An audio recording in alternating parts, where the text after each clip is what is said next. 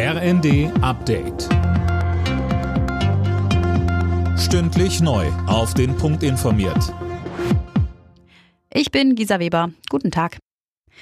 Der Kanzler hat sich heute in den niedersächsischen Hochwassergebieten ein Bild von der Lage gemacht. Laura König, hatte er denn konkrete Hilfszusagen mit im Gepäck? Nein, konkret nicht. Ihm ging es vor allem darum, den vielen Ehrenämtlern zu danken, die seit Tagen gegen die Wassermassen kämpfen.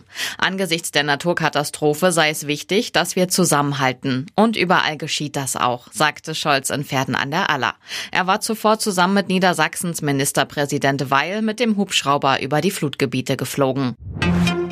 In seiner Neujahrsansprache hat Bundeskanzler Scholz die Deutschen zu gegenseitigem Respekt und zu Zuversicht aufgerufen. Mit Blick auf die zahlreichen Krisen sagte Scholz, unsere Welt ist unruhiger und rauer geworden, aber wir in Deutschland kommen da durch. Viele pessimistische Prognosen seien nicht eingetreten. Die Inflation sei gesunken, Löhne und Renten gestiegen und die Gasspeicher randvoll. Das macht die Herausforderungen unserer Zeit nicht kleiner, aber das gibt Mut, dass wir ihnen gewachsen sind, so Scholz.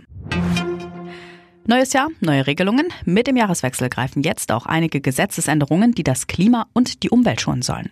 Das Heizungsgesetz tritt in Kraft, die CO2-Abgabe steigt und die Installation von Balkonkraftwerken soll einfacher werden.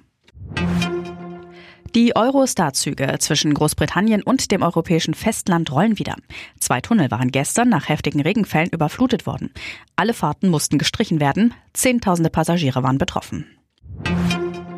Bei der Qualifikation für das Neujahrsspringen der Vierschanzentournee in Garmisch-Partenkirchen ist Andreas Wellinger auf Platz 2 gelandet. Erste wurde Ance Lanicek aus Slowenien.